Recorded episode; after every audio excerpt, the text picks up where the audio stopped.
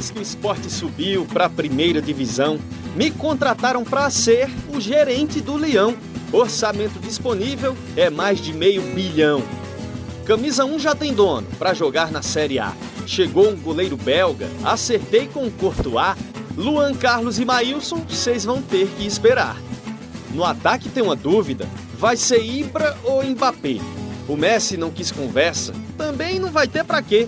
Na meiuca vem Kedira e na zaga vem Piquet.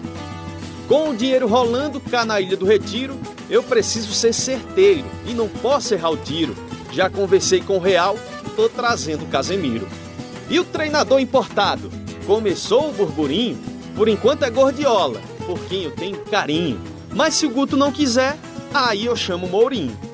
Olá, você que se liga no Embolada! Bem-vindo mais uma vez. Chegamos ao episódio de número 22 do podcast do futebol de Pernambuco, Embolada.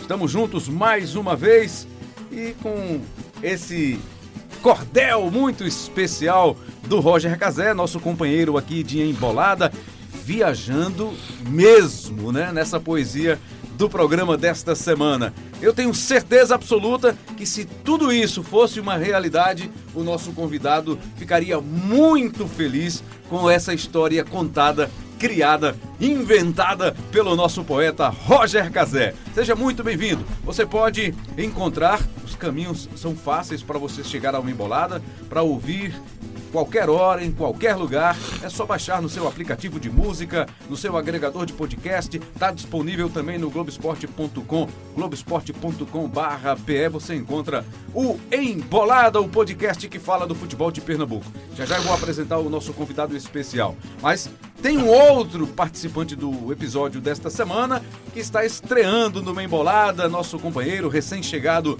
ao grupo, Breno Costa no globesport.com/pe, na Globo, na TV Globo. Tá com a gente agora se juntando ao nosso time para falar do futebol de Pernambuco. Tudo bem, Breno? Bem-vindo. Tudo bem, Rembrandt. É um prazer estar aqui com vocês, né, fazendo essa estreia oficial num programa que promete ser bem quente, né? Bem quente, né? Porque temos notícias recentes, né? Fresquinhas, quentinhas para falar sobre o clube do nosso convidado. Já já também vamos ter a participação de Elton de Castro, editor especial do Globoesporte.com aqui em Pernambuco. Vamos lá então apresentar o nosso convidado. Ele é diretor de futebol do Esporte Clube do Recife, Nelo Campos. Já é um diretor vitorioso, né? Conseguiu um acesso importante, título estadual, acesso agora com o esporte para a Série A do Campeonato Brasileiro, está de volta à primeira divisão. Nelo, muito bem-vindo ao Embolada. Eu tenho certeza que vai ser a primeira de muitas participações suas aqui com a gente. Tudo bem, Nelo? Tudo bom, Rembrandt? Tudo bom, Breno? É...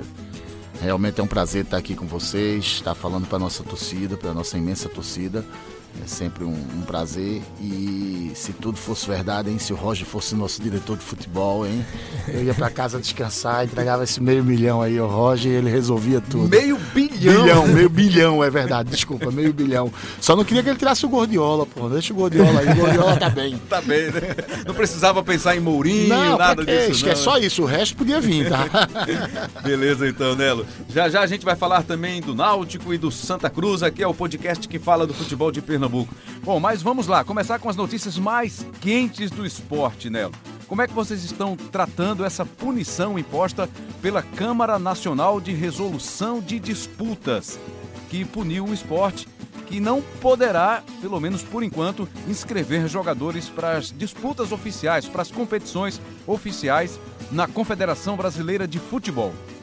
É, a gente ontem estava até por volta de 11 horas da noite no, no escritório do nosso vice-presidente jurídico sobre o assunto Marcos Gonzalez, né, que era o assunto que tava, que a gente foi, toda a diretoria de futebol foi para lá para se inteirar do que, é que a gente podia fazer, o que a gente não podia e como seria resolvido, já que hoje nós estamos proibidos de fazer inscrição do jogador, de qualquer jogador. É, mas para tranquilizar a torcida rubro-negra, a gente pode seguir o ritmo de contratações normais, Tá? Então hoje a gente pode contratar, a gente só não pode escrever. E que também não seria escrito nenhum jogador nesse período agora. A gente só iria escrever os jogadores a partir de janeiro, até porque os contratos que nós estamos fazendo, todos só são válidos a partir de janeiro. Né? Todos os contratos, todos os jogadores que já foram contratados, que já assinaram contratos, eles só são válidos a partir de janeiro, que é quando eles vão se apresentar para trabalhar. Então, tranquilizando mais uma vez a nossa torcida, a questão do, da, do ritmo de contratação vai continuar do mesmo jeito. Os jogadores vão se apresentar dia 2, sem problema nenhum, vão estar trabalhando, vão estar com contrato de trabalho, carteira assinada, tudinho, não tem. O ritmo continua o mesmo. A, a única questão é a questão da, da inscrição na CBF. A CBF só reabre dia. É, essas datas exatas a gente ficou de ver lá para o dia 4, dia 6, e o campeonato só começa dia 19. A gente tem tempo suficiente para é, chegar no acordo, mais uma vez, um, mais um acordo que não estava nas nossas expectativas, mais uma vez uma bomba que estoura, mais um negócio que a gente vai ter que pagar sem, sem, sem ser uma dívida atual da gestão, que a gente vai ter que pagar a curto prazo, né, para poder resolver. Então, isso quando a gente fala a torcida e quer mostrar que a, a questão do acesso não resolveu todos os problemas do esporte, ao contrário, tem muitos problemas que estavam que a gente conseguiu na Série B com a, com a renda pequena, a gente conseguiu segurar e hoje é, fica mais difícil, porque todo mundo sabe que a gente está tendo uma arrecadação maior esse ano, de 2020. A gente falava da história do Diego Souza, né? Que você vai trazer mais alguns detalhes já já, mas essa dívida do Mark Gonzalez é uma dívida que estourou agora na Câmara Nacional de Resolução de Dívidas, né, de débitos, que aí proíbe que o clube faça inscrições de novos jogadores na Confederação Brasileira de Futebol. O Náutico também está passando Uma situação que o Náutico também está passando diferente. por ela, né? Você é, me é desculpe, diferente, é diferente. O Náutico fez um acordo e não pagou.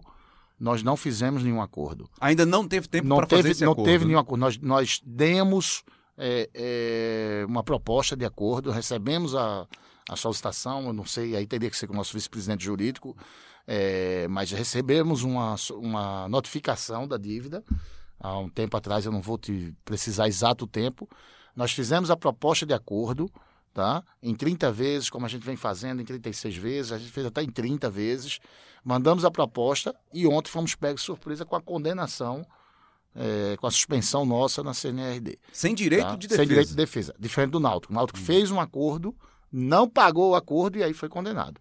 É, nada contra o nossos co-irmãos, o Diógenes e o Edno, fazem um trabalho brilhante no Náutico, são pessoas seríssimas, eu só quero deixar claro... Só pontuar que há uma pontuar diferença que existe uma diferença. duas situações. Certo? É, entre um e outro. O esporte não teve direito de defesa e é aí onde a gente vai...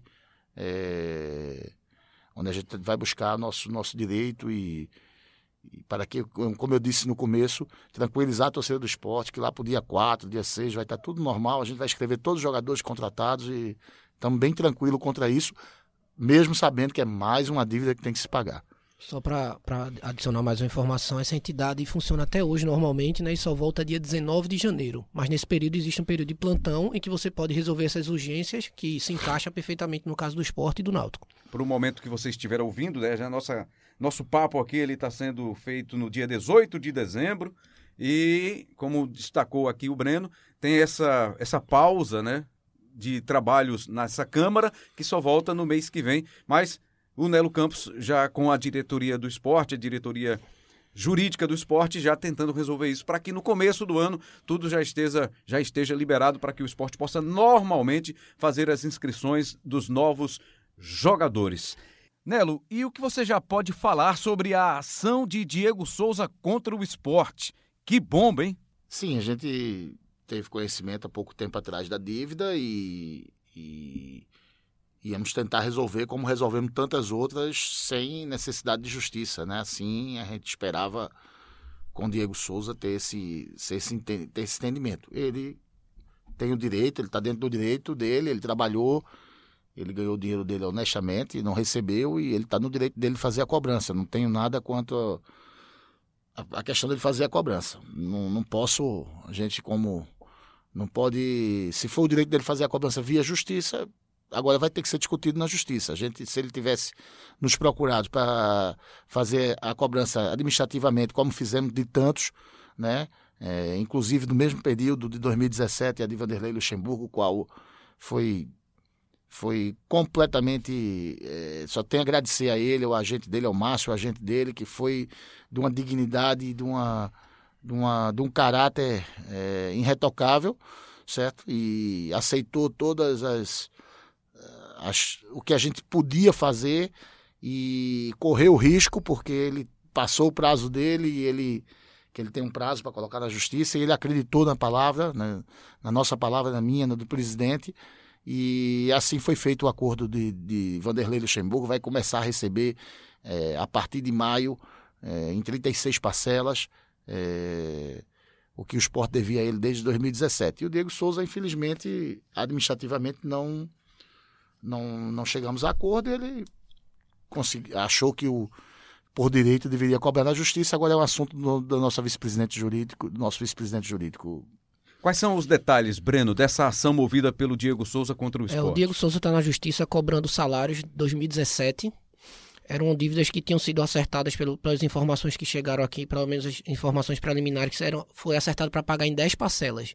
E o esporte acabou não realizando esse pagamento em 2018 e o jogador agora aciona a justiça para reaver esse dinheiro. Ainda dá débito da gestão passada, né? um acordo que foi feito com a gestão passada do Esporte Clube do Recife. Pois é, e aí o torcedor do esporte que chegou a alimentar uma esperança né, de ver o Diego Souza de volta, a vestir outra vez a camisa do esporte. E o presidente Milton Bivar teve recentemente aqui participando com a gente do Embolada, Nelo, e chegou a dizer que achava muito difícil, que não alimentava essa esperança, esse sonho de ter o Diego Souza de volta ao esporte, até pelas, pelos valores, né, os valores que são pagos ao Diego Souza atualmente. Você, particularmente, pensou em algum momento dessa possibilidade de voltar Diego Souza, de repente até para compor essa dívida do passado que ele tem, que o esporte tem com ele, e aí fazer um novo contrato para que ele disputasse 2020 com a camisa do esporte? Como jogador, como identidade com a torcida do esporte, como jogador, como a qualidade do, do jogador e a importância que ele poderia ser, não tenha dúvida.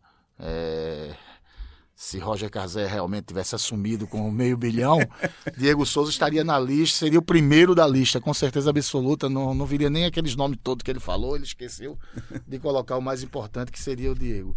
É, mas a gente tem que trabalhar com a realidade, tem que trabalhar, como o presidente disse a você, e como a gente trabalhou é, em todo o planejamento, né, que o nosso planejamento, não, infelizmente, o Diego Souza não estava dentro do planejamento pela realidade financeira nossa. Não adianta a gente querer. É, como é que eu vou fazer um planejamento com, com uma coisa fora da, da, da nossa realidade? Então, não é planejamento. Então você está fazendo uma loucura, né? E a gente não passou uma semana se reunindo, se preparando para fazer. Agora, todo planejamento ele pode ser, é, pode haver mudança no, no percurso, na, na execução do planejamento. Mas é, a nossa realidade não cabia, infelizmente, e, e a gente tem que, tem que fazer com coerência e com o pé no chão, e assim foi decidido no nosso planejamento. E você ficou até a noite agora, ainda sobre Diego? Sobre Breno, Diego, então a gente pode deixar Diego como página virada nesse planejamento para a próxima temporada e até que ponto incomoda a diretoria esse assunto ser sempre recorrente quando o esporte está indo ao mercado? Não, não, não incomoda, porque é, como, como torcedor também queria Diego Souza, agora como dirigente eu tenho que ter a responsabilidade, eu tenho que ter a, a coerência e o e, e, saber o que é que eu estou trazendo e o que, qual é o planejamento, qual é o tipo de, de plantel que a gente está montando.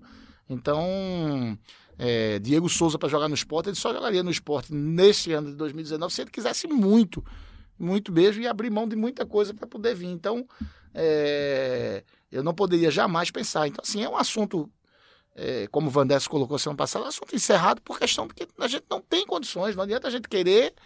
É, uma coisa que a gente não, não, não tem condições é, de, de colocar no planejamento. Todo planejamento tem sua, sua, sua correção durante a execução.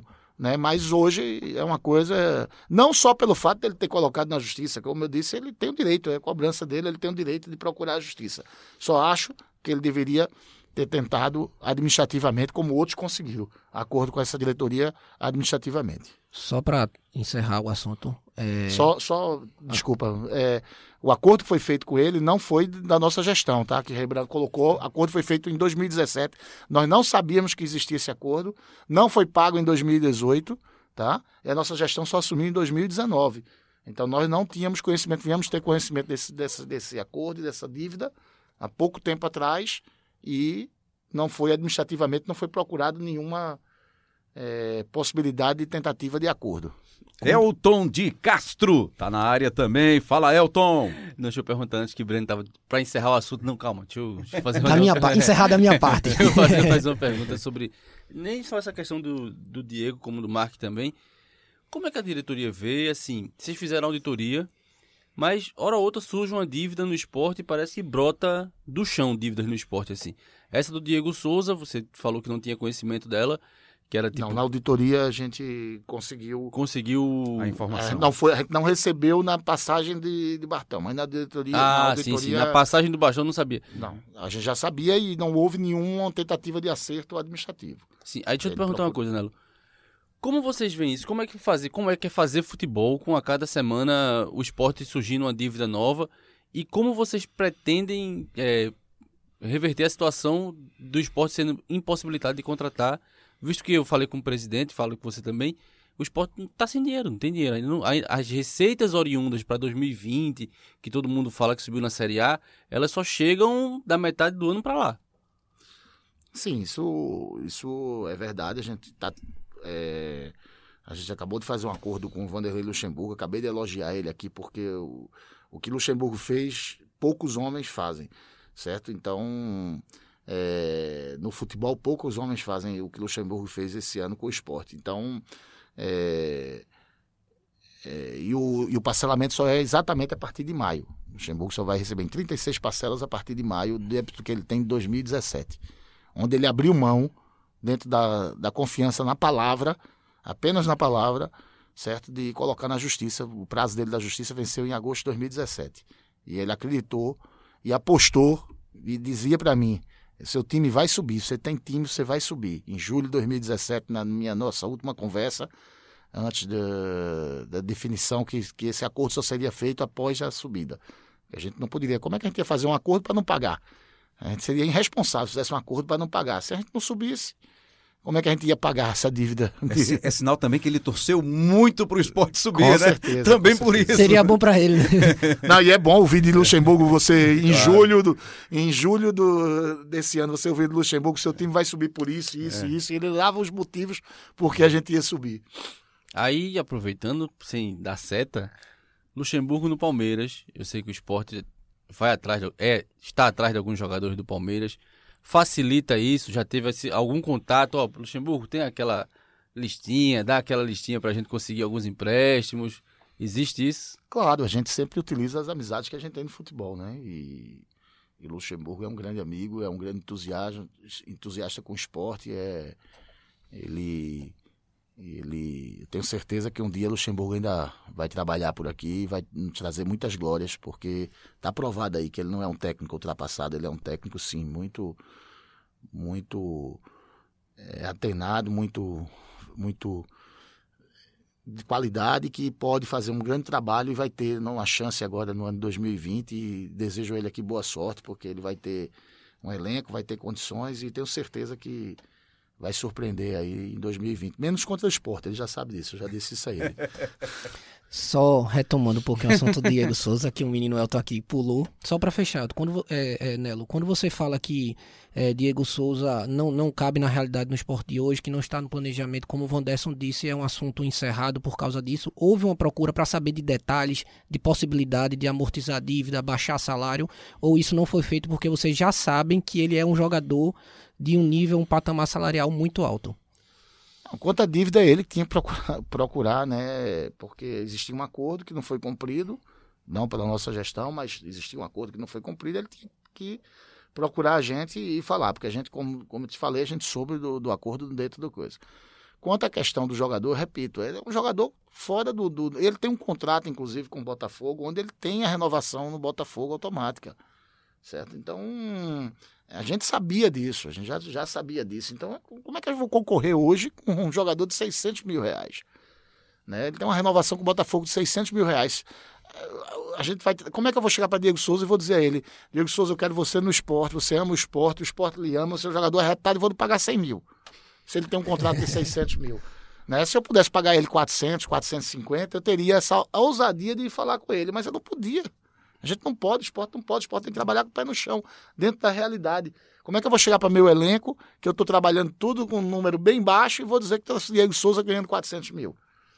Não posso. Você Isso- causaria um problema no elenco, né? Claro. Então, a realidade é que eu, falei, como torcedor, tá? É, não tira o direito do torcedor de se manifestar, de, é, até um limite, claro, né? A gente viu algumas coisas, algumas agressões verbais tal, que aí realmente eu acho que não, não cabe no futebol. Acho que é, todo mundo que está no futebol, na diretoria do esporte, tem trabalhado bastante, tem se dedicado muito e, e realmente é triste ver algumas agressões verbais, como eu vi na, na internet. Eu estava fora, não estava nem em Recife e, e vi algumas, algumas coisas verbais, é, algumas agressões pela internet que não que acho que não não caberia. Acho que não é por aí. A diretoria do esporte tem tratado a torcida com a maior atenção possível, tem tem se comunicado, tem sido mais transparente possível, né? Porque foi a promessa de campanha transparência, a gente tem sido transparente, a gente é solicitado, tem atendido todos os órgãos de imprensa, todos os, os, os canais, tem respondido a torcida, respondido o conselho, é, e não, não merecia alguns, alguns ataques que, que foram proferidos por a questão de não atender o anseio da, da contratação do jogador que está fora do nosso patamar no momento. É, né, Lu? Queria te fazer uma pergunta. Qual o orçamento do esporte para tua folha? É, autor, a gente tem um- uma ideia, a gente não, não vai explanar o, o valor exato, mas te digo que não está 100% fechado ainda, porque a gente não, não tem o planejamento, o planejamento financeiro totalmente fechado devido à quantidade de, de, de dívidas que tem que ser pago de curto prazo. A ideia, pelo menos, é começar o ano com o valor que vocês acabaram em 2019, porque eu sei que o esporte começou o ano passado com um determinado valor, teve um acréscimo até o final do ano, e depois. Aí queria te saber se vocês começam a partir desse final de 2019 ou reduz um pouco. Com a folha paralela, sim. Com a folha paralela, com os, os acordos que a gente está pagando dos jogadores que têm jogado, do, do brocador que está no esporte porque quer, né? Porque tem o esporte ainda deve a ele bastante e ele está jogando porque quer no esporte. Foi uma opção dele e vai ser, se Deus quiser, a gente está fechando o mais rápido possível essa repactuação de dívida e ele vai contar no esporte porque quer, certo? Então, é, com a folha paralela, ou seja, com os acordos que a gente está pagando, a gente vai chegar mais ou menos ao patamar que a gente terminou o ano passado. Tá? Agora, a folha real mesmo é, vai ser abaixo do que a gente terminou. O começo vai ser abaixo do que a gente terminou. Então há uma projeção para que as vésperas do Campeonato Brasileiro, né, que é o, o grande, o carro-chefe do esporte para a temporada 2020, haja um aumento e haja um investimento em jogadores com a qualidade que o campeonato, que a competição vai exigir.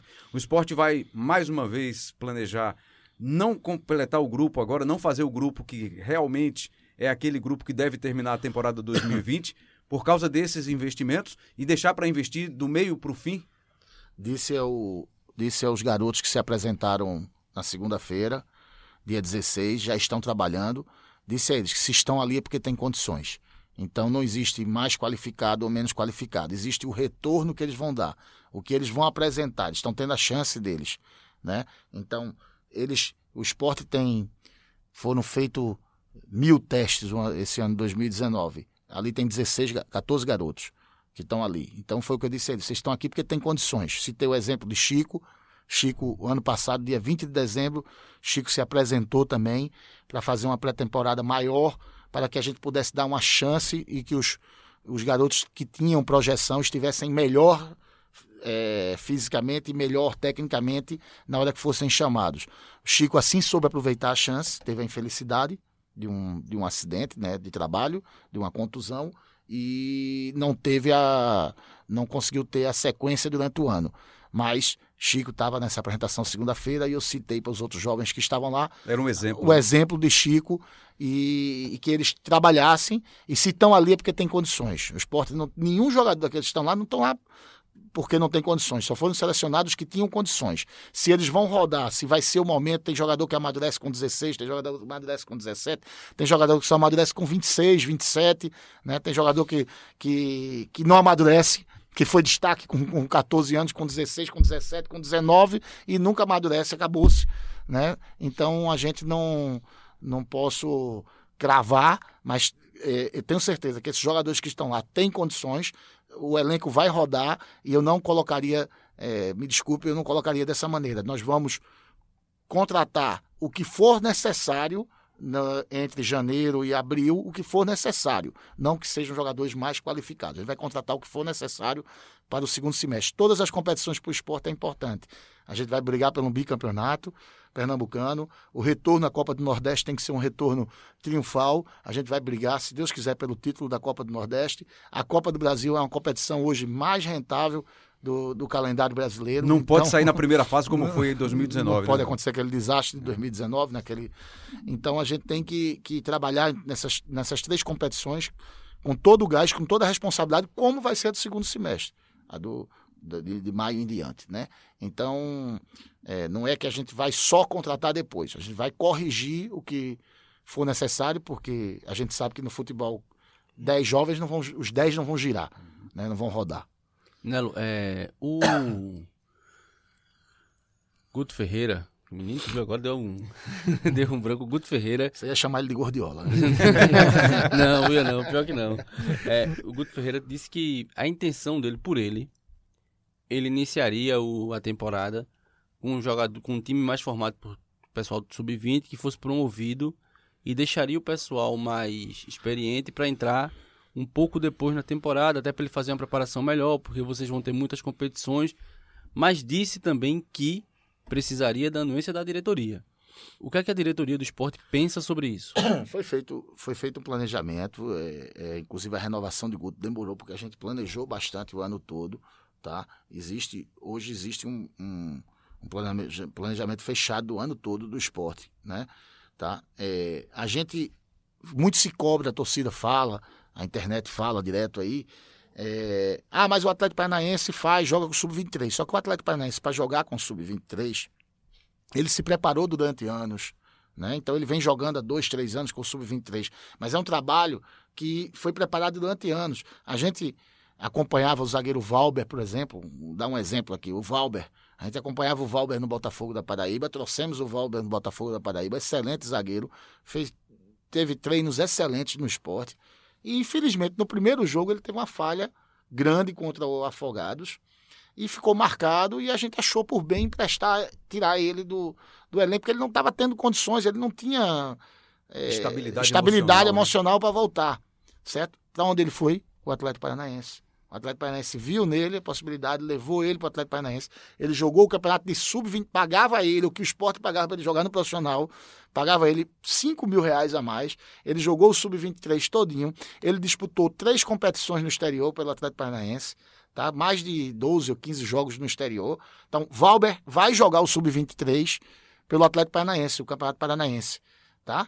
Mas veja a preparação que foi dada a ele para ele jogar o, o, o, com o sub-23 do Atlético Paranaense. Nós não temos essa realidade do esporte, não está nessa. Nós não estamos nesse patamar. A gente pode chegar um dia, a gente pode. A ideia é, seria. O ideal seria isso, a gente chegar num dia. Então, dentro do planejamento, a gente vai jogar cada jogo, respondendo a sua pergunta. É, vamos jogar cada jogo com o melhor que a gente possa para aquele jogo. Então, e dando e rodando o elenco todo. Vamos trabalhar com 34 a 36 jogadores, onde é, vão ter uns 14 ou 15 da base, certo?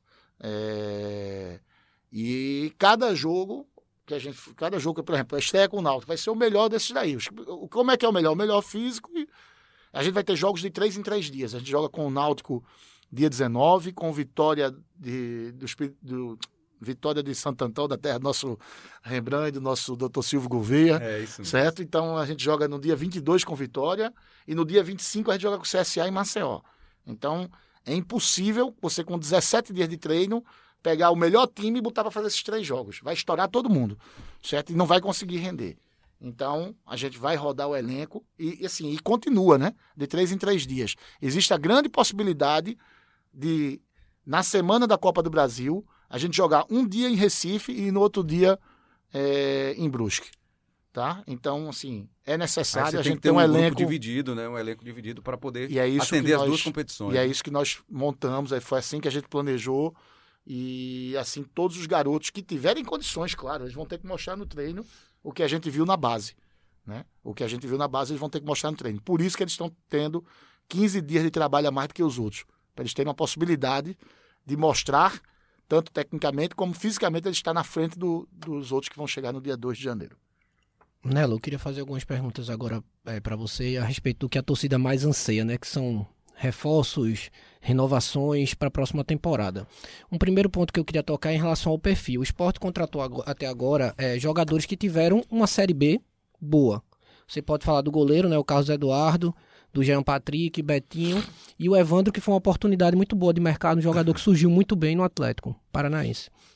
O que eu queria saber de você é, o esporte vai montar um elenco, até pela dificuldade financeira que se encontra no momento, para a próxima temporada, com atletas deste perfil? Ou existe a possibilidade, e a diretoria está trabalhando em cima disso, de jogadores que já são testados com mais rodagem de Série A? Que é uma, eu vejo que isso é um grande anseio da torcida. Quais, quando vai chegar e se vai chegar esses nomes que já são mais testados nessa, nessa competição, que é uma competição extremamente importante para o calendário do esporte no ano que vem? Os jogadores que estão. É em mais. Evandro já é um jogador testado de Série A. Evandro é um jogador testado de Europa já, não é, não é nenhuma aposta, não é nenhum jogador. Né? O Betinho já tem vários campeonatos brasileiros pelo Figueirense, tem um jogador de alta qualidade, um, tem um passe excelente, é um jogador que, que tem. Né? O Jean Patrick vem num, num trabalho brilhante no, no Cuiabá. É um jogador que tem condições de, de jogar a Série A. Eu não, eu não entendo pelo fato dele estar tá jogando a Série B, não quer dizer nada, porque o brocador está jogando a Série B, é um jogador de Série A. É, e tantos e tantos jogadores que estavam jogando a Série B que são jogadores de Série A. Então eu acho que as contratações que foram feitas, é, essas que eu te citei, já são jogadores testados. Tivemos algumas apostas, claro, né? É, mas que o importante é que a gente saiba que os jogadores que hoje terminaram a Série A, na Série A em alta, eles estão com o mercado totalmente em evolução, o mercado fervendo.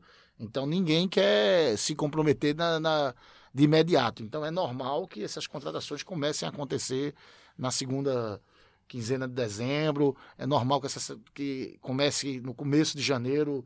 É, você uhum. tem isso, você pode. A hora vista você vê os, os clubes no Brasil mesmo, tirando Corinthians contratou Luan, não sei o quê, mas uhum. vejo os números e fora da realidade, né? O resto, os jogadores bons que, que estão no mercado, que tem possibilidade de troca, você tem que esperar. O Luxemburgo é, assumiu, nem assumiu, né? Fechou com o Palmeiras agora. Vai ter jogador no, no Palmeiras. O Corinthians, idem, vai ter jogador. O Cruzeiro, que também vai se desfazendo muito jogador. Vai ter jogador. Então, assim, o mercado ainda, apesar de muita especulação, apesar de estar tá fervendo, um caldeirão fervendo, mas concreto mesmo, não é o esporte, é geral no mercado não, não tem não tem acontecido. Vocês pensam em trazer um atleta assim, tipo aqui o torcedor fala muito aquela liderança técnica, aquele cara, ó, aquele cara ali é o nome do esporte. Ou não tem poder de investimento para isso ainda? Se tiver dentro da possibilidade financeira, a gente traz. Apesar que a gente já tem, né? A gente já tem atletas para isso. A gente tem um brocador, que é um atleta dentro e fora de campo. Se ele renovar com o esporte, se ele renovar, não, ele tem contrato com o esporte, mas se ele quiser realmente continuar no esporte, é... o brocador é um atleta que dentro e fora de campo é exemplo. Ele foi tão importante fora de campo como foi dentro de campo, nesse, nesse ano 2019. Então é, acho que nós já temos alguns. William Farias, é um Sander. Então a gente já tem alguns jogadores desses e vamos, claro, em busca de. Se a gente puder ter mais desses, mais William Faria, mais Sander, mais, mais Brocador, mais. sem desmerecer nenhum, nenhum outro, se a gente puder trazer mais jogadores que tenham essa. É, esse ícone que chame a torcida, ótimo. Mas a gente vai trazer tudo dentro do planejamento, tudo dentro da realidade financeira. A multa rescisória de Sander é alta porque o Vasco incluiu ele na lista de três jogadores, né? E eu, eu, falei com o empresário dele, ele disse que tinha alguns clubes de olho nele. Tem contrato com o Sport até, até junho. Melhor do, que, melhor do que multa é a vontade e, o desejo do jogador. E o desejo de Sander é continuar na Ilha do Retiro. É o que eu acabei de dizer a vocês. O fato dele ter jogado a Série B não quer dizer que ele é jogador de Série B. A prova está aí. Ele está sendo cogitado por times de, de Série A. Então, é, mais do que isso é a vontade. Eu aprendi na vida diz que contrato a gente rasga e a gente rescinde, mas a palavra não. Então a vontade de Sander é ficar no esporte e eu acredito que Sander vai vai disputar o ano 2020 conosco no esporte, se Deus quiser. Guilherme praticamente descartado, né? Já já está liberado inclusive. Charles, o Inter também só, só tem negócio se o esporte pagar pelo jogador, se contratar o jogador, se comprar os, ter o direito econômico do atleta? O Grêmio, o Grêmio não, desculpa, o Internacional colocou Charles na, como, como venda, né? Disponível para venda, né? E os valores são fora da realidade do esporte. Nós, é, dentro da realidade, dentro do que a gente pode, a gente vai tentar até o último momento. Foi um jogador importante, foi um jogador que se identificou com a torcida, se identificou com a nossa camisa, foi importantíssimo na, no esquema tático. Então, um jogador que o esporte não, tem, não tá o esporte tem interesse. Não, descartado. O ano passado, para trazer Charles, você não imagina a novela, você não imagina como foi é, a novela para trazer Charles. Então, quantas vezes a gente bateu na, na, na, porta do Inter, quantas ligações, três viagens do presidente para o Rio Grande do Sul, e quantas, cada vez que ele contratava um, um um volante. Um volante o telefone do. Eu, ligava para o Rodrigo, o Vandessa ligava para o Rodrigo, era pressão psicológica mesmo para liberar Charles. Bastava eles contratar um volante que a gente, pimba. E aí, quando ele contratou o Lindoso do Botafogo, já no meio de janeiro, lá, ele fechou com o Lindoso do Botafogo. Aí a gente disse: agora não tem mais desculpa. Qual é a desculpa agora? Inventa outra desculpa. E aí, Charles pegou o avião e veio-se embora. E, e, foi um dos, dos, dos ícones do nosso time aí na, no ano 2019. Falando em volante, o que é que vocês pretendem fazer com o Richelli? Porque pelo que você falou, o de orçamento do esporte é um orçamento apertado. Richelli tem um salário bem acima de três dígitos. Com, tem contrato com o esporte. O que é que vocês pretendem fazer com ele? Mais do que o que a gente pretende, importante é o que Richelli pretende para a carreira dele e o que Richelli pretende para o esporte. Né? Existe realmente um contrato é, anterior aí que está em vigor é, que o esporte está em débito com o Richelli. A verdade é essa, o esporte não, no, não teve condições de honrar o contrato com o Richelli até hoje. Então, mais do que o que a gente pretende é o que Richelli pretende. Né? Richelli, como jogador, discutível. Né? Então, se ele tiver vontade, se ele quiser realmente, ele vai se representar. É, no dia 2 de janeiro, o Richelli vai se apresentar junto com o grupo e a gente vai propor a ele uma repactuação de dívida, como foi feita com todos os jogadores, dentro da realidade, dentro do patamar financeiro atual do clube.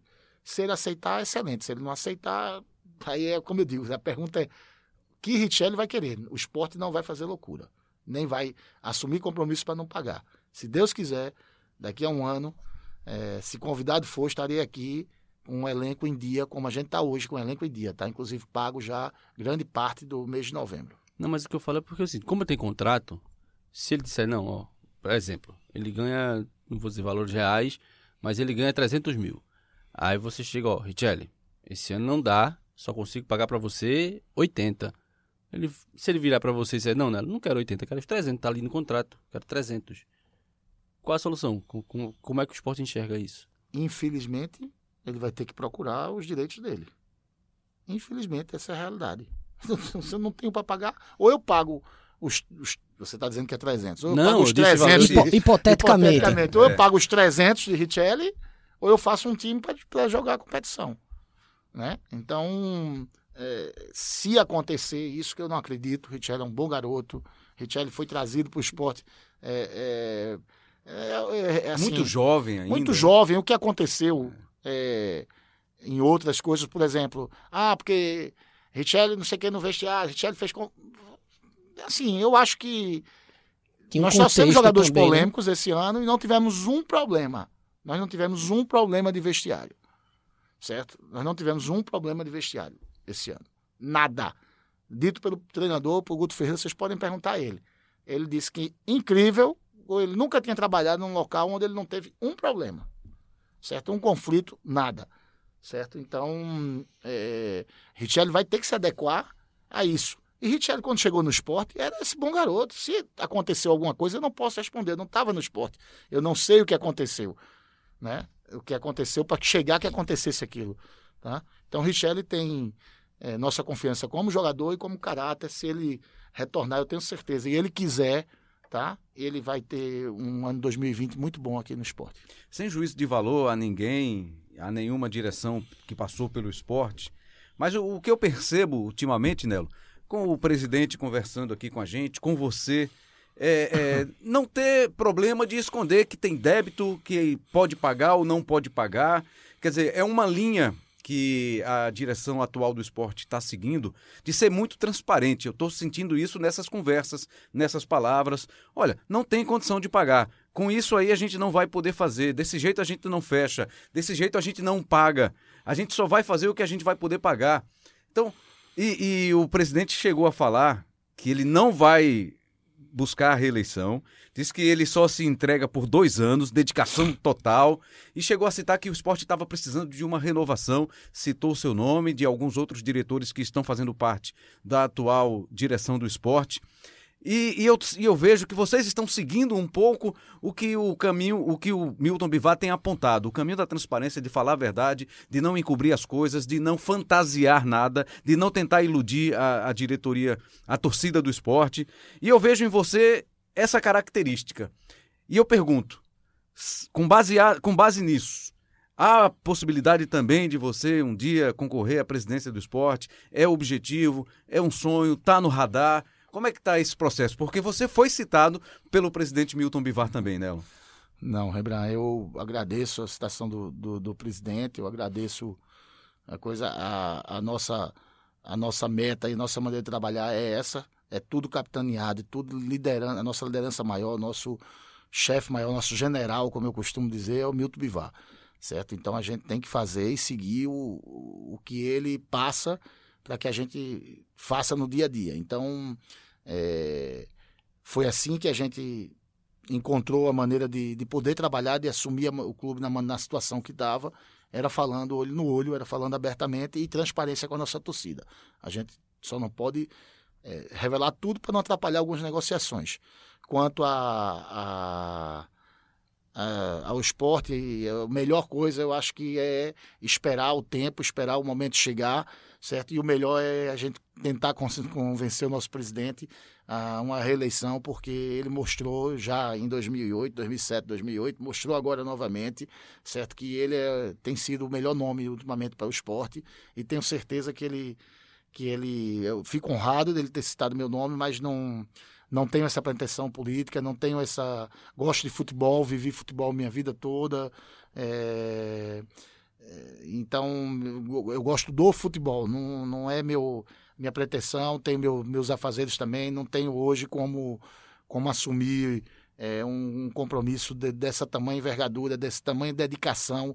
Vocês não imaginam, é, essa noite mesmo era 3h40 da manhã, Milton Bivar estava no, no grupo falando e falando com com outras pessoas no Brasil e fora do Brasil, entendeu? Então a dedicação é quase que 24 horas do, de Milton Bivar para o esporte. Então eu não tenho essa, essa disponibilidade, infelizmente, não tenho essa pretensão. É, acho que temos excelentes nomes, né? nomes jovens, como ele fala, de renovação. E, mas acho que o melhor para o esporte é agora a gente pensar única e exclusivamente no Campeonato Pernambucano, na Copa do Brasil, no Campeonato Nordeste e na preparação para o Brasileirão. Oh, essa ligação aí pra fora do Brasil foi pra Orlando? Não sei, acho que Orlando não, né? Uma hora menos lá, seriam duas da manhã, não.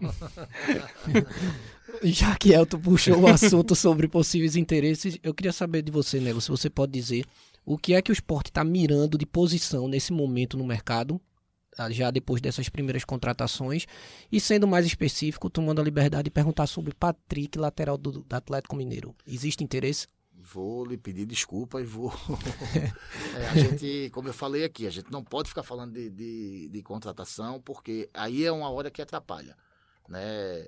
Você vê que vazou o nome do Kelvin Mendes e você veja um jogador que estava com a passagem pré-emitida e veja a dificuldade que está criando, porque vários clubes não lembravam do, do garoto. Né? E nem, não é querendo ser melhor do que nenhuma diretoria do futebol brasileiro, mas a gente lembrou, a gente foi buscar o garoto. Né? E uma aposta boa, uma aposta relativamente barata, dentro da, de uma realidade que podia dar um, um, um, produto final muito bom. E o que é que aconteceu? Até hoje, o rapaz não chegou aqui ainda. O planejamento era para ele se apresentar dia 16, o planejamento era para ele já estar tá treinando, né? E só porque vazou, então a gente não. Eu vou te pedir desculpa, não vou te responder, não vou ficar é, entrando. É, qual a posição? É, se eu vou querer um cabo, ou um soldado, ou um general, ou um, ou, ou um tenente. General não, general tá, tá bem servido de privar. Agora, se eu vou querer cabo, soldado, eu não vou te, ficar te dizendo, porque aí vocês vão. Vocês são inteligentes demais, vocês vão. e foi assim que vocês pegaram o Kelvin Mendes. Mas tem algum para ser anunciado já? Já tem assim. Pode, contrato praticamente pode, fechado? Pode sim, pode sim. Tem, tem boas negociações, mas como eu te falei, infelizmente o mercado da bola é assim. Você dorme fechado e acorda com, com, com a surpresa que agora quer mais, que agora faltou isso, que faltou aquilo. Então é muito difícil, é uma negociação muito difícil. É, é, infelizmente, enquanto a gente não tiver uma certa organização, eu não acho que a gente deveria ser igual ao basquete americano, acho que não sei o que, mas devia existir algumas linhas de condutas, algumas. É, alguma coisa que está longe do para isso acontecer no futebol brasileiro, mas deveria acontecer porque é, do mesmo jeito que a gente sofre, a gente também faz, claro. Né? A gente. A proposta é X, mas quando a gente vê que o outro tarde já aumenta, já. Então realmente é um. É um. É, uma, é o pior momento para se contratar é agora. É, é, quando a gente tem que contratar, é o pior momento para se contratar, porque as contratações que nós fizemos ao longo do ano, elas foram boas, foram assertivas e foram muito mais fáceis, com um, dois telefonemas. Tem contratação agora que a gente dá 20, 30 telefonemas e até conseguir fechar ou até agora, não fechar. Agora é a Série A né, do Campeonato Brasileiro que desperta esse maior interesse. Vamos encaminhar aqui o nosso papo final com o Nelo Campos. Já já ainda vamos falar também de, de Náutico e de Santa Cruz. Mas querendo agradecer, Nelo, a sua disposição aqui de participar com a gente, de falar dos assuntos do esporte, né, que você tem convivido, né? É o dia a dia, é o seu dia a dia hoje o esporte e o futebol, que é o carro-chefe do clube, que é tão importante para a torcida, que é tão importante para o futebol de Pernambuco, que um 2020 do esporte seja tão bom ou até melhor do que foi 2019. Para ser melhor, tem que passar bem na Copa do Brasil, né? avançar bem na Copa do Brasil. Vai, como você já revelou aí, o desejo de brigar pelo bicampeonato estadual. Tem Copa do Nordeste, tem Campeonato Brasileiro. E para o brasileiro é, é, aquele trabalho mesmo, objetivo de, pés no, de pé no chão, é, é para manutenção do ano que vem? É para continuar na Série A? Sem começar o a pensar projeto, em. O projeto inicial, sim. Mas, é, como o nosso projeto era subir, certo? Nosso projeto inicial do ano 2019 era subir, mas sempre visando o título. Né? Então, nosso projeto inicial, sim, é a manutenção. Dentro da nossa realidade hoje, é a manutenção. A gente tem que trabalhar visando a manutenção. Mas se a gente só pensar na manutenção, a gente vai acabar ficar liberando é, coisa. Então vamos pensar mais alto, vamos trabalhar internamente mais alto para que a gente, se não conseguir o mais alto, a gente esteja longe da, da zona do rebaixamento e a gente termine o ano 2020 é, não só na primeira divisão, mas com as contas em dias, se Deus quiser. Depois da participação do Nelo Campos, diretor de futebol do esporte, a gente segue aqui no Embolada falando do Náutico. Vamos falar do Timbu, que já tem amistoso neste fim de semana. O jogo do Náutico contra o ABC o Náutico já se preparando para 2020, mas o Náutico está com um problemão para resolver. Em busca, inclusive, de uma liminar para inscrever atletas, o Náutico está nessa briga aí também com o problema que a gente falou agora há pouco, do problema do esporte, né? Junto ao CNRD, órgão que puniu o Náutico em agosto do ano passado, essa Câmara que que está pegando aí os times que estão em débito o débito do Náutico com o técnico Milton Cruz e com o, prepara... com o, auxiliar. o auxiliar dele, né? O Ivan Iso. Então o Náutico está aí brigando, correndo atrás. O esporte, Breno, eu senti o Nelo muito tranquilo quanto a isso, que ele acredita que isso será resolvido, que no começo do ano já terá, já terá uma solução para esse caso da dívida com o Mark Gonzalez. Na questão do Náutico, o Milton Cruz não abriu mão.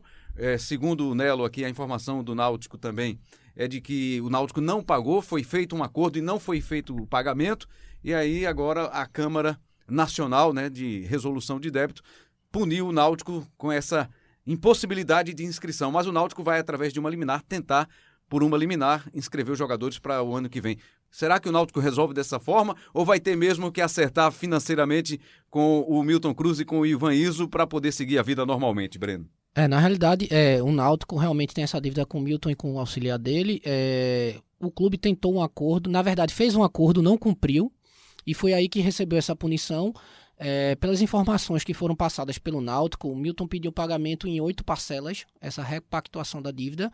O Náutico tinha oferecido em, parcelas maiores, mais longo prazo, e agora chegou a proposta de dez parcelas que é muito próximo do que Milton estava é, é, querendo. Só que o clube também não recebeu um retorno ainda.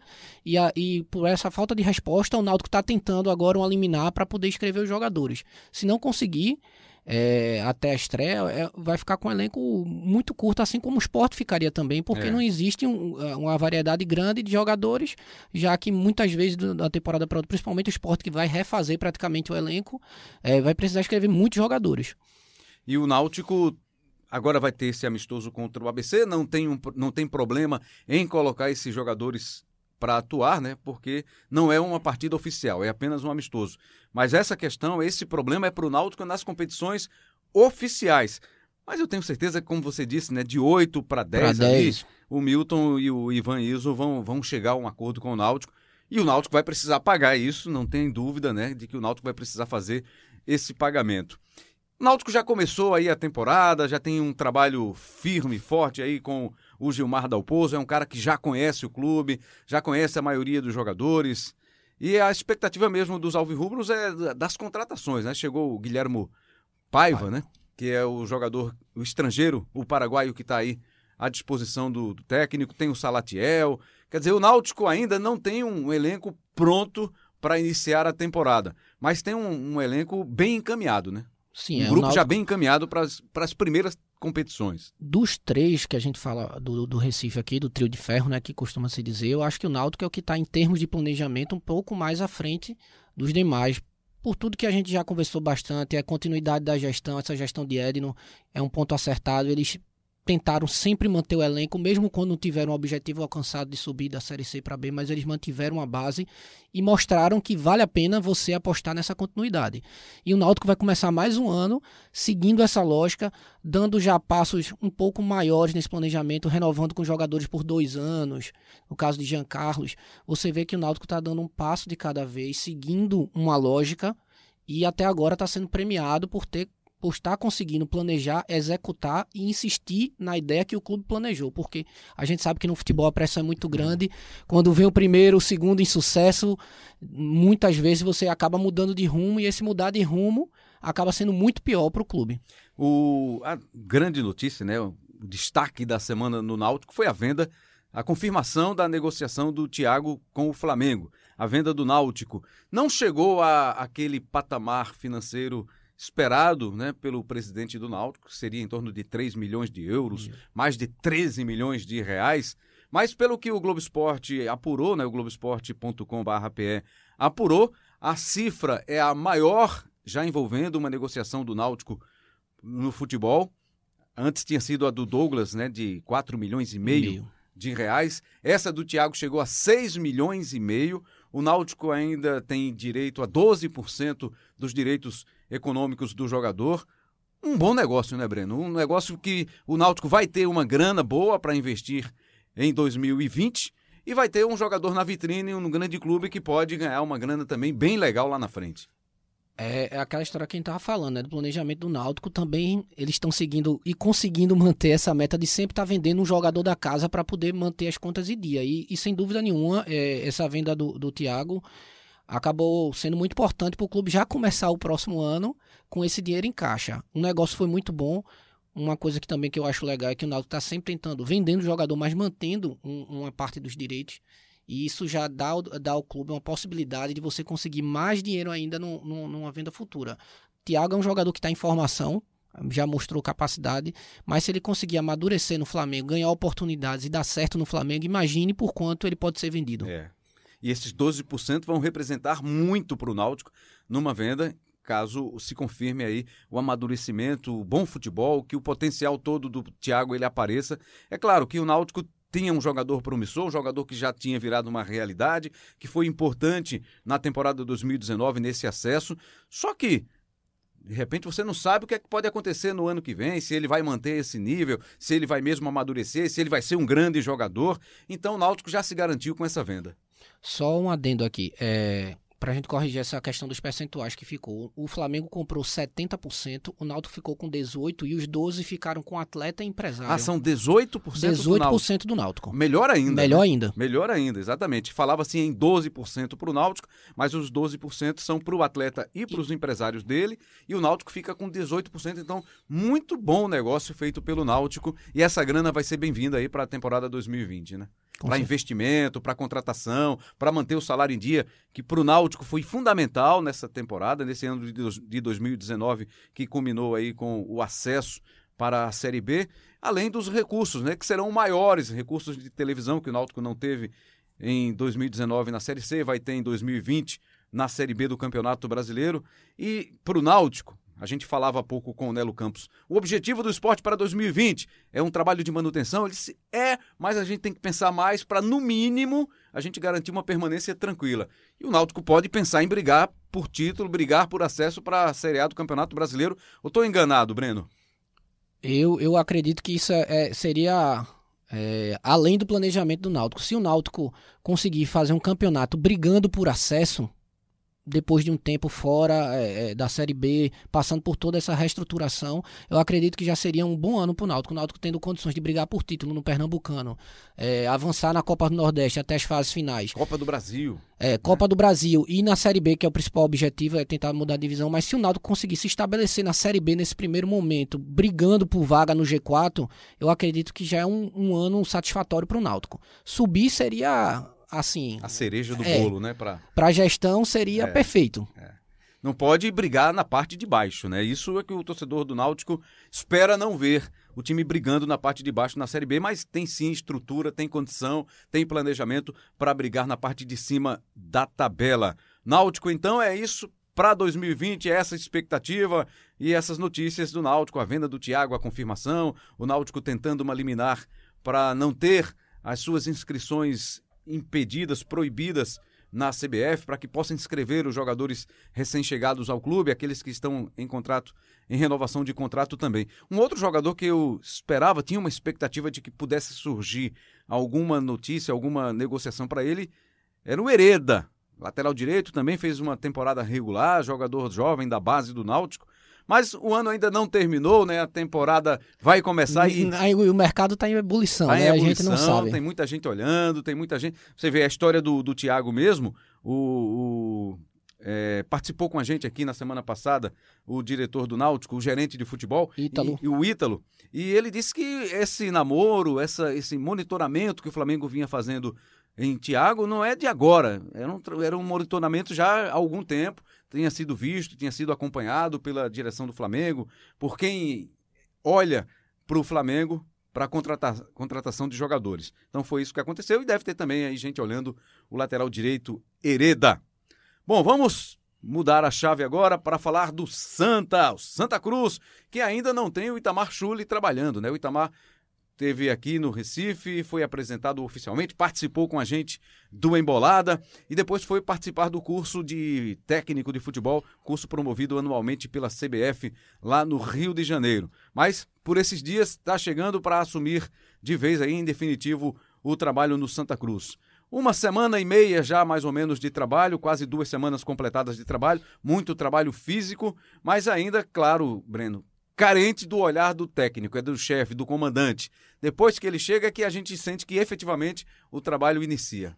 É, esse, esse começo de temporada, é, a gente já está acostumado que é muito mais voltado para a parte física, É. né? São feitos muitos testes, é, os jogadores, o elenco vai começando a ser nivelado fisicamente para depois partir para essa parte mais técnica e tática em, é, em si. É, mas de fato, quando não se tem um treinador, sempre fica aquela a sensação de que está faltando algo para um dar aquele start ali, de é. fato na temporada. E é isso que, mesmo com o auxiliar do, do Itamar Chuli aqui acompanhando tudo, passando o relatório diário para o técnico Itamar Chuli, mas é claro que para o torcedor, não, vai começar mesmo efetivamente o trabalho quando tiver completinho lá com a comissão técnica, com os jogadores chegando. E o Santa apresentou oficialmente né, o, o goleiro gigante, Carlos Miguel. Fiquei impressionado, viu? Dois metros e quatro, o cara é O gigante. homem é grande, viu? O homem é grande, se tiver agilidade, se for tecnicamente um bom goleiro, vai ser um reforço importante, interessante para o Santa.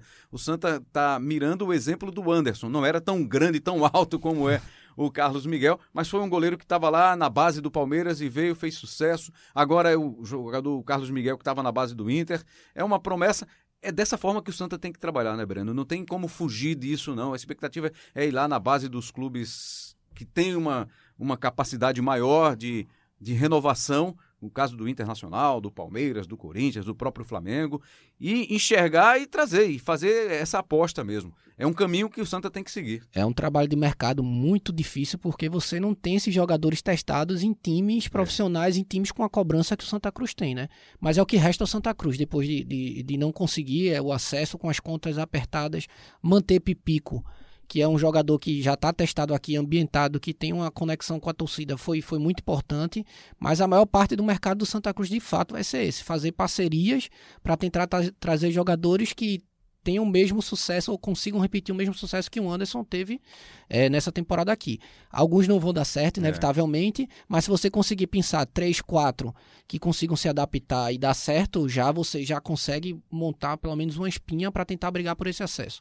Eu gostei do depoimento essa semana do Maico, jogador que passagem na no sub-20 da Ponte Preta, estava na quarta divisão do Campeonato Paulista, chegou aqui e disse que não tem essa não. Já tinha passado pela Ponte Preta, no sub-20 da Ponte Preta. Botou banca. Que não se intimidava com essa história de torcida, de pressão. Conhece a torcida do Santa Cruz, sabe da pressão, mas não está intimidado, não. Botou banca. No mínimo ousado, né? No ousado, mínimo ele é ousado. ousado. Isso é legal, isso é legal. E a volta de Bileu, hein? Torcedor ficou dividido, né? E aí, será que Bileu, 34 anos já, experiente, teve uma passagem boa, né? Interessante pelo Santa Cruz, 15 e 16, e está de volta agora para 2020, Breno. É verdade. É, eu, eu, pelo que eu estou vendo do comportamento do Santa Cruz no mercado, o Santa Cruz vai tentar fazer isso, contratar alguns jogadores mais experientes, para você é, alimentar com jogadores que são menos rodados, esses que a gente acabou de falar, é, jogadores de base dos clubes grandes que tem um certo destaque. E Bileu, dentro desse contexto, do Santa Cruz, eu acho que se encaixa. Você tem é, na zaga um Dani Moraes, William Alves, tem um Bileu e Pipico mais na frente. Eu acredito que é o que o Santa Cruz pode fazer nesse momento, de, dentro das condições financeiras. Lógico que o torcedor sempre quer mais, mas é, é, ter que trabalhar de acordo com o que existe. Você já está mais do que provado que não adianta dar um passo maior que a perna não conseguir pagar. Um problema é maior para esse ano e para os próximos, porque você acumula uma dívida. É esperar. Eu acho que o Santa Cruz ainda vai trazer algum, algum outro nome que a torcida sinta mais confiança. É, mas eu acredito que para o nome de Bileu, para compor ali o time, eu, eu acho que foi um bom nome no momento. Saindo um pouquinho do futebol, para a gente fechar o assunto do Santa Cruz, né? Os bastidores estão fervendo também para os lados do Arruda, que é a questão da reforma do Estatuto. Né? O Conselho Deliberativo, há uma comissão de reforma para o Estatuto do Santa Cruz, a possibilidade de algumas mudanças, alguns pontos que estão sendo discutidos. Tem torcedor pressionando. Tivemos, temos matéria no Globoesporte.com/pe que o Santa Cruz começa a debater o estatuto sob protestos de torcedores. Faixas estendidas lá no, nos portões do Arruda, conselheiros, estamos de olho, queremos reforma do estatuto. É, um, um, dos pontos, né, que, é, que seria a extinção da comissão patrimonial, que é um, um outro poder que existe dentro funciona do clube. Funciona a parte do Santa que funciona Cruz, né? a é parte. muito diferente em relação ao Esporte Náutico, por exemplo, e vários outros clubes. É. E tem uma renda própria, né? Se movimenta de uma forma autônoma. Então, a ideia nessa reforma do estatuto é substituir essa comissão por uma diretoria patrimonial que fique submetida a, ao executivo, ao poder executivo do clube. E aí trabalharia em paralelo com, a, com o Conselho Deliberativo. Então, há discussão, é, voto para o torcedor, para o sócio, para todos os sócios, para que eles possam votar. É, temos outros pontos também que estão sendo discutidos.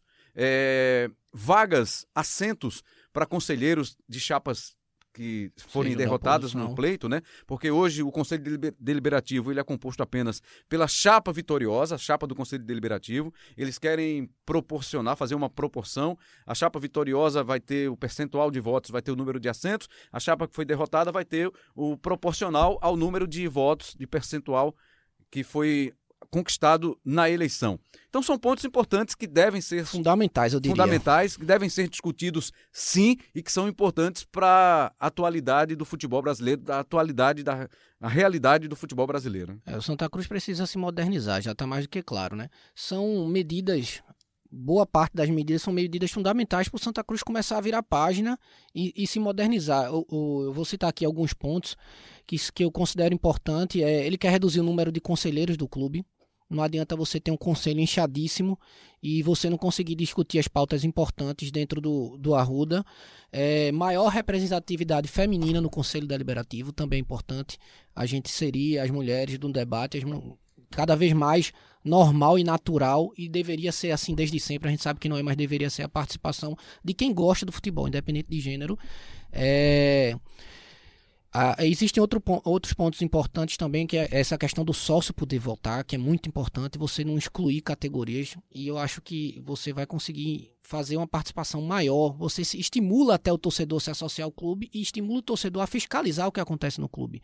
Quando você consegue fiscalizar o que está sendo feito, naturalmente o clube tende a andar mais, a se modernizar e, e, e conseguir é, novos frutos que é o que a torcida espera, né? O Santa Cruz sanear os seus problemas de dívidas que parecem não ter fim, evitar essa gangorra no futebol, que é um reflexo da parte estrutural do clube. A primeira sessão, ela ocorreu, mas as duas sessões que estavam marcadas para discutir a reforma, o que é que aconteceu com as duas sessões que estavam previstas para esta semana ainda, hein, Elton de Castro? Foram suspensas, Rembrandt. Foram suspensas. Suspensas? Foram suspensas. Por quê? Qual, qual o motivo dessa suspensão? Porque o Antônio Luiz Neto, que é o membro da Comissão da Reforma, ele alegou o clima hostil na última terça-feira, devido ao clima hostil para suspender as ações da, dessa discussão. A resistência vai haver sempre, mas o importante é a torcida continuar brigando e, e lutando pelo que ela quer. E é importante estabelecer esse, esse processo de discussão. A mudança não deve ser rápida. Nenhum tipo de mudança estrutural eu acho que não, não deve ser rápida de fato. Você deve discutir, maturar, ver o que de fato é importante para o Santa Cruz. Não só adaptar boas ideias de outros clubes para o Santa Cruz, mas o Santa Cruz ver o que deu certo em outros, olhar para a sua realidade e ver o que é que ele precisa é, fazer ali dentro. Pode pegar como exemplos. É natural a resistência, mas eu acho que isso daí é um processo inevitável. O Santa Cruz tem que começar a ser um clube só, né? Para começar. O Santa Cruz não é, pode. Não pode, é, do patrimonial, não pode, não pode, não pode. o Santa não pode ser três clubes, outra coisa. O Santa Cruz não pode dar as costas para o seu associado. Não estou dizendo que é a melhor, não, não li a fundo a reforma que a Clara prega. Não estou dizendo que é o melhor dos mundos ou o pior dos mundos, mas precisa Se modernizar. Discutir, precisa, precisa modernizar. Até mesmo porque se o clube tiver a ideia de virar clube empresa, caminhar para a modernidade, não, ele não pode ter um estatuto tão retrógrado feito tem. Imagino que se, se para mudar para esse aqui, que é pedindo mais participação dos sócios, representatividade no conselho, imagine se um dia o clube quiser virar um clube empresa. Imagine Nossa. o problema que vai ser. Santa Cruz não pode viver de ação de vender ovo para construir CT. Não pode. O Santa Cruz tem que se modernizar, o Santa Cruz tem que trazer a torcida para dentro do clube. Os, o Vasco tem um grande exemplo em relação a isso com os seus associados. Agora, como é que um sócio do Santa Cruz, como é que alguém vai sentir vontade de se associar ao clube se não se sente representado pelo clube, se não consegue falar no clube? Não dá. Aí tem que decidir se quer viver a vida toda chorando, dizendo que não tem receita, dizendo que não tem patrocínio, ou se o próprio clube vai tentar construir as suas receitas que é no seu principal ativo, que é a torcida. Beleza, então, Elton de Castro, obrigado pela sua participação mais uma vez. Brilhante participação, valeu, Elton.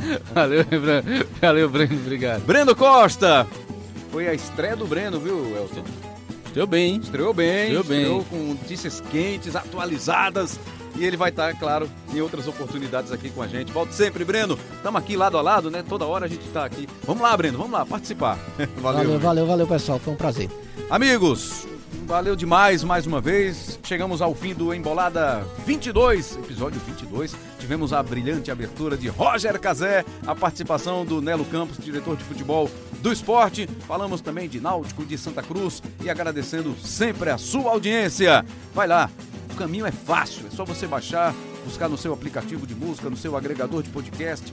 Tem na página do Globoesporte.com, tem lá uma página só com os podcasts do Grupo Globo. Você pode encontrar também muito facilmente no Globoesporte.com/pe. Embolada o seu podcast do futebol pernambucano, falando tudo do futebol pernambucano. Hoje na tecnologia, Alessandro Júnior, arrebentando de novo. Na edição, Elias Romaneto. Na direção do Embolada, Lucas Fittipaldi. Um grande abraço para você, até a próxima. Valeu!